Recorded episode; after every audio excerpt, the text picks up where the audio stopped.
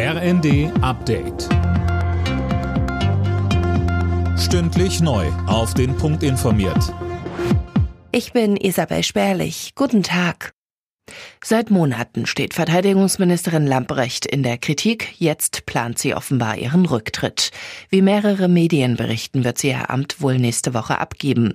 Zuletzt hatte die Opposition offen ihren Rücktritt gefordert, nachdem Lamprecht in einem Video begleitet von Silvesterfeuerwerk über den Ukraine-Krieg sprach.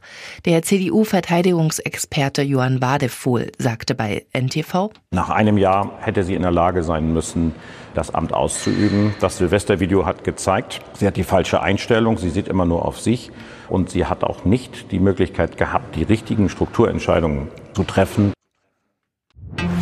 Klimaaktivisten kommen heute zu einer Großdemo bei Lützerath zusammen. Tausende Teilnehmer werden bei den Protesten gegen die Abbaggerung des Ortes erwartet.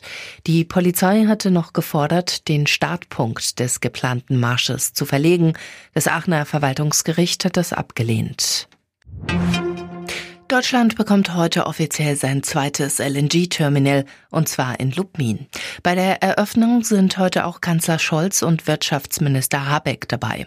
Auf dem Spezialschiff wird Flüssiggas umgewandelt und dann ins Netz eingespeist.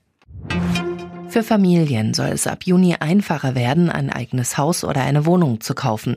Die Bundesregierung plant dafür ein neues Förderprogramm. Philipp Rösler hat die Einzelheiten.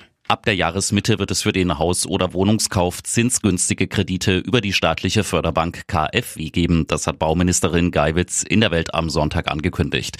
Förderberechtigt sollen Familien mit einem Jahreseinkommen von bis zu 60.000 Euro sein, plus 10.000 Euro für jedes Kind. Das Förderprogramm ersetzt das Baukindergeld. Das war bereits 2021 ausgelaufen.